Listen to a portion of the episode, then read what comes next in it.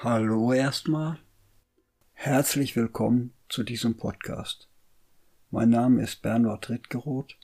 Ich bin unterdessen über 70 Jahre alt und ich möchte auf diesem Weg von Zeit zu Zeit über Gedanken und Erlebnisse aus meinem Leben berichten. Schwerpunktthemen werden sicher Geschichte und Reisen, dabei auch Wanderungen und Besichtigungen sein. Alles soll unter dem Motto stehen, du wirst morgen sein, was du heute denkst und bis heute erlebt hast. Nun also viel Vergnügen an dieser Episode. Während der Aufenthalte in Weimar und Erfurt in den vergangenen Jahren stieß ich auch auf einen wunderschönen, kleinen, familiären Campingplatz in der Nähe von Weimar, in einer kleinen Ortschaft, die Tiefort hieß. Während dieses Aufenthalts sah ich, dass der Campingplatz direkt an einem Schlosspark, durch den die Ilm floss, gelegen war. Das machte mich natürlich sofort neugierig und ich versuchte etwas mehr über das Schloss Tiefort und den Schlosspark in Erfahrung zu bringen.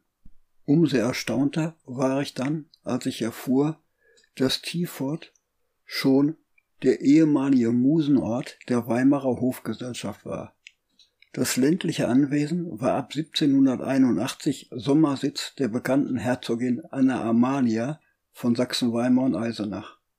Zum geselligen, künstlerischen und musischen Zeitvertreib fernab des höfischen Zeremoniells empfing sie hier zahlreiche Gäste, darunter vor allem Goethe, Herder, Wieland und Schiller. Der weitläufige 21 Hektar große Park, der zusammen mit dem Schloss als Teil des Ensembles Klassisches Weimar zum UNESCO-Welterbe gehört, ist ein bedeutendes Zeugnis des frühen sentimentalen Landschaftsgartens und lädt zur Erkundung zahlreicher Denkmäler ein. Dazu gehört unter anderem auch das Mozart-Denkmal Tiefort, das 1799 aufgestellt wurde und das das erste Denkmal für den Komponisten außerhalb des heutigen Österreichs war. Tiefurt wurde schon 1206 erstmals urkundlich erwähnt. An der Stelle des späteren Kammergutes stand ein befestigter Herrensitz. Von da aus wurde wohl ein Flussübergang kontrolliert. Im 13. und 14. Jahrhundert wurden Marschälle von Tiefurt genannt, die Vasallen der Orlamünder waren und wohl den Herrensitz besessen haben. Von diesem befestigten Sitz sind keine Spuren mehr erkennbar. Das 1765 für ein herzogliches Kammergut erbaute Pächterhaus war ab 1776 Wohnsitz von Prinz Konstantin, dem jüngeren Bruder Karl August von Sachsen-Weimar und Eisenach. Es wurde zu einem Landschlösschen ausgebaut. 1781 verlegte Anna Amalie dann ihren Sommersitz hierher. Nach der Plünderung des Schlosses durch französische Truppen 1806 und dem Tod Anna Amalias 1807 wurde es um Tiefurt stille. Erst ihr Enkel Karl Friedrich veranlasste ab 1820 Wiederherstellungsarbeiten und richtete das Schloss neu ein. Zum Museum ließ es Großherzog Wilhelm Ernst 1907 anlässlich des 100. Todestages Anna Amalias umgestalten. Der Schlosspark Tiefurt erstreckt sich auf einer Fläche von 21 Hektar zu beiden Seiten der Ilm. Sanft abfallende Wiesen mit schönen Baumgruppen reichen bis zum Flussufer. Jenseits der Ilm erhebt sich ein dicht mit, mit Bäumen bewachsener Steilhang, der Ausblicke in die umgebende Landschaft und Blickbeziehungen in den Park zurück ermöglicht. Prinz Friedrich Ferdinand Konstantin legte 1776 gemeinsam mit seinem Erzieher Karl Ludwig von Knebel einen englischen Landschaftspark an.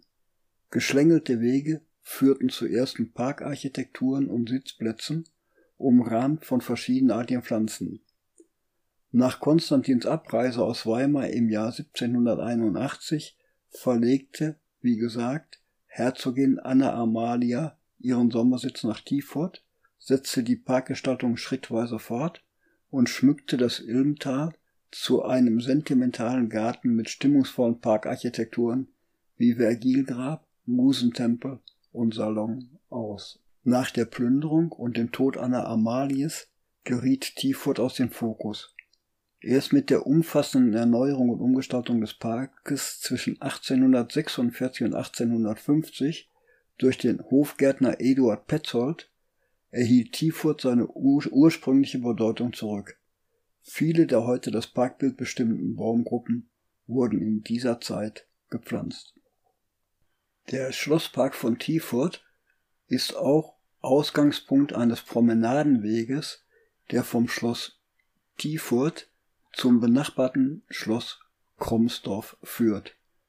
Auf der gesamten Länge dieses Promenadenweges finden sich Zitate von Johann Wolfgang von Goethe, die auf kleinen Pulsen zu lesen sind. Initiiert wurde der Weg schon 1822 von der Großherzogin Maria Pawlowna. Die lebte von 1786 bis 1859, war Enkelin der Kaiserin Katharina und Tochter des späteren Kaisers Paul, war eine geborene Großfürstin von Russland. Durch Heirat mit Erbherzog Karl Friedrich wurde sie zur Großherzogin von Sachsen-Weimar-Eisenach. So siedelte sie 1804 aus der Weltstadt St. Petersburg in das kleine und trotzdem weltbekannte Städtchen Weimar um. Sie wollte eben beide Schlösser trockenen Fußes erreichen, was damals nicht ganz einfach war. Da sich aber die Bauern, welche die Ländereien zwischen den Schlössern besaßen, gegen diesen Wunsch querstellen, konnte Maria Pawlowna die Erfüllung ihres Traumes nicht mehr zu Lebzeiten erleben. Erst 1879, also 20 Jahre nach dem Tod der Großherzogin, wurde der Weg dann endlich angelegt. Das malerische Renaissance-Schloss Kromsdorf ließ um 1580 der weimarische und altenburgische Kammerherr Georg Albrecht von Kromsdorf erbauen. Auch das Schloss wurde 1806 von den Franzosen nach der Schlacht von Jena und Auerstedt zerstört und ausgeraubt. Dann nahm sich Großherzog Karl Friedrich von Sachsen-Weimar um 1830 des Schlosses an. Um 1905 ließ der neue Besitzer Freier von Conta eine Kutscherremise nebst Pferdestall errichten. Im Zweiten Weltkrieg wurde das Schloss von amerikanischen Truppen besetzt und von Flüchtlingsfamilien bewohnt. Auch heute erkennt man noch den ursprünglich entstandenen Hauptteil des Schlosses und den später hinzugekommenen Anbau, dessen Bau 1666 durch Johann Theo Theodor de Montaigne veranlasst wurde.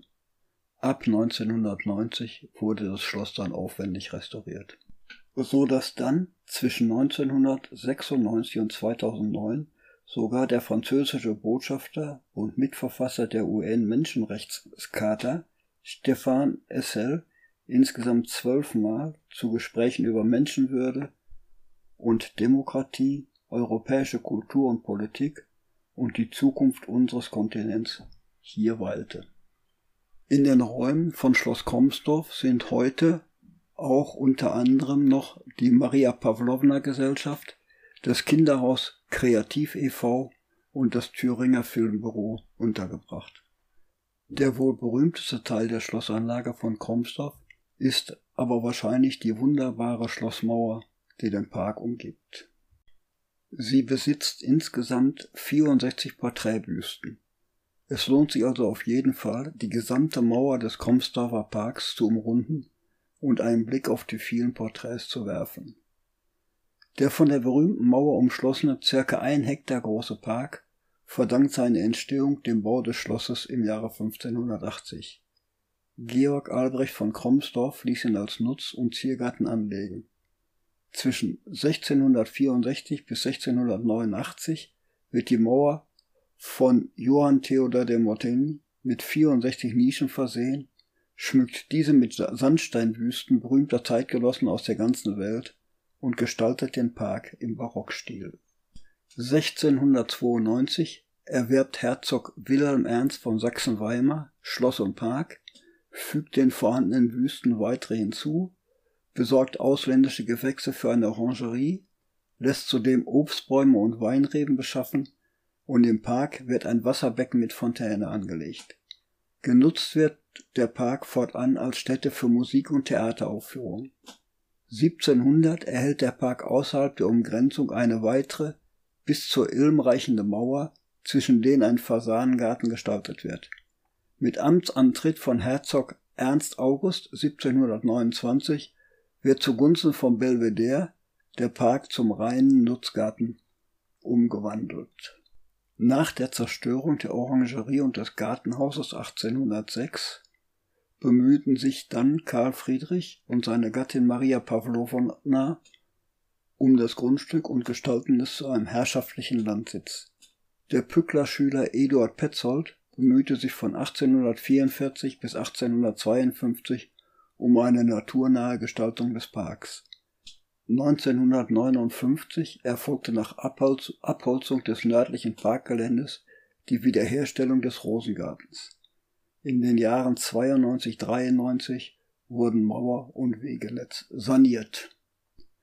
Die Schlosskapelle ist von der Parkseite her kaum sichtbar. Sie soll um das Jahr 1330 erbaut worden sein. Einige Teile der Kirche und ihres Mobiliars ist seit längerer Zeit verschwunden und die Suche nach den Stücken, unter anderem der Orgel, läuft seit geraumer Zeit. Im Jahre 2003 wurde eine teilweise Sanierung der Kirche Kromsdorf abgeschlossen und das Gebäude findet sich nun wieder in gutem Zustand. Im Jahre 2004 wurde die Grundplatte der Weimarer Wasserkunst in den Schlosspark Kromsdorf eingefügt. Sie stammt vom Vorplatz der Herzogin Amalia Bibliothek. Dort konnte sie nicht in den restaurierten Platz integriert werden und so beschloss man, dass ihre neue Bleibe auf Schloss Kromsdorf sein wird. Im Vorfeld der anstehenden Besichtigung Erfurts beschäftigte ich mich natürlich etwas auch mit der Geschichte dieser altehrwürdigen Stadt und stieß dabei auf ein Ereignis, das 1184 stattfand, nämlich den sogenannten Erfurter Latrinensturz. Zu dieser Zeit, also der Zeit Kaiser Barbarossas, stritten der Mainzer Erzbischof Konrad I und der thüringische Landgraf Ludwig III. um die sowohl wirtschaftlich als auch strategisch wichtige Stadt Erfurt. Barbarossa konnte es sich nicht leisten, einen der beiden Streithähne vor den Kopf zu stoßen, denn Konrad von Mainz war sein Erzkanzler und Ludwig sein Neffe und absolut kaisertreuer Mitstreiter. Deshalb beauftragte der Kaiser seinen Sohn, Heinrich VI., nach Erfurt zu reisen und mit diplomatischem Geschick den Streit beizulegen. Der 19-jährige Heinrich war bereits in jungen Jahren zum Mitkönig ernannt worden und war politisch nicht mehr unerfahren. Der Ort, an dem wegen dem Zwist Hof gehalten wurde, ist bis heute umstritten. Zwei Möglichkeiten kommen dabei in Frage. Erstens ist in der Überlieferung die Rede von der erzbischöflichen Burg auf dem Domberg, zweitens aber auch von der Dompropstei des Marienstifts. Die Frage, ob die Stadt zukünftig von geistlicher oder weltlicher Hand regiert werden sollte, war für den Adel und die hohe Geistlichkeit der weiteren Umgebung von enormer Wichtigkeit. Daher war eine Vielzahl an Fürsten und Bischöfen anwesend. Nun stellen wir uns mal eine mittelalterliche Burg vor. Manchmal fällt uns dann außen an der Mauer ein kleines Erkerlein ins Auge. In luftiger Höhe klebt es am Gestein wie ein Schwalbennest. Das war das Burgklosett. Was immer der Mensch loswerden wollte, hat er durch ein Loch im Erkerboden einfach an der Außenwand entlang nach unten in die Landschaft fallen lassen. Das war praktisch. Auf diese Weise hat es nicht das Burginnere verpestet. Die Methode, weil sie so einfach war, benutzte man auch in den Städten. Zwischen den einzelnen Häuserzeilen war oft ein schmaler Zwischenraum, also gerade Platz genug für die angemauerten Schwalbennester, für das, was der Mensch nicht brauchte, fiel auch hier durch ein simples Loch nach unten und füllte den Raum auf. Vom Regen oder auch von Hand wurde es nach draußen geschwemmt und im Winter fuhr es ein, was angenehm war, weil es dann nicht mehr so zum Himmel stank. Eine Verbesserung brachte dann die Erfindung unterirdischer Abtrittgruben. Ein Loch im Boden, darunter eine große Grube, die mit Brettern bedeckt war und sich im Laufe der Zeit füllte. So sind Dreck und Geruch im Hause des Verursachers geblieben. Ein Nachteil war, dass diese Abtrittgruben mühsam von Hand geleert werden mussten. Eine Arbeit, die man gerne sein ließ. War die Grube voll, hat man den Zugang einfach mit Brettern abgedeckt und an anderer Stelle des Hauses ein neues Örtchen angelegt. Das war eine praktische Methode. Sie hatte allerdings einen Nachteil. Zwar kannte man sich mit Statik ganz gut aus, aber die auf den ersten Blick robusten Gemäuer mussten auch dem Zahn der Zeit Rechnung tragen. Und das schon wegen der mangelnden Haltbarkeit der Materialien. Man hatte eben nur Stein, Holz und ein wenig Eisen zur Verfügung. Zement und Stahl waren unbekannt. Auch jahrzehntealte massive Holzbalken konnten mit der Zeit morsch werden. Trotzdem waren sie noch locker in der Lage, zehn Mann zu tragen. Aber bei stärkeren Belastungen durch eine größere Gesellschaft, wie zum Beispiel am Fürstentag, konnten sie brechen. Und genau das passierte unter den Füßen der erlauchten Gesellschaft. Die alten Bodenbalken gaben unter der Last nach und krachten in den ersten Stock. Die dortigen Bretter konnten im Gewicht der fallenden Balken, Steine und Menschen keinen Widerstand leisten und brachen ebenfalls ein. Alles krachte ein Stockwerk tiefer. Doch dort, im Erdgeschoss, ereignete sich dasselbe. Darunter lag der Keller, und dort befand sich zu allem Übel die gut gefüllte, lange nicht mehr geleerte Latrine, in der sich die Exkremente der Burgleute und der Adien und ihres Gefolges gesammelt hatten. Adlige fielen in die Fäkaliengrube. Dutzendweise stürzten die hohen Herren und ihre Dienerschaft in Richtung der stinkenden Brühe. Einigen gelang es noch, sich festzuhalten, viele landeten jedoch in der Jauche. Wer dabei von nachstürzenden Balken erschlagen wurde, hatte noch Glück. Diverse hohe weltliche und geistliche Herren ertranken oder erstickten schlichtweg in der Fäkaliengrube.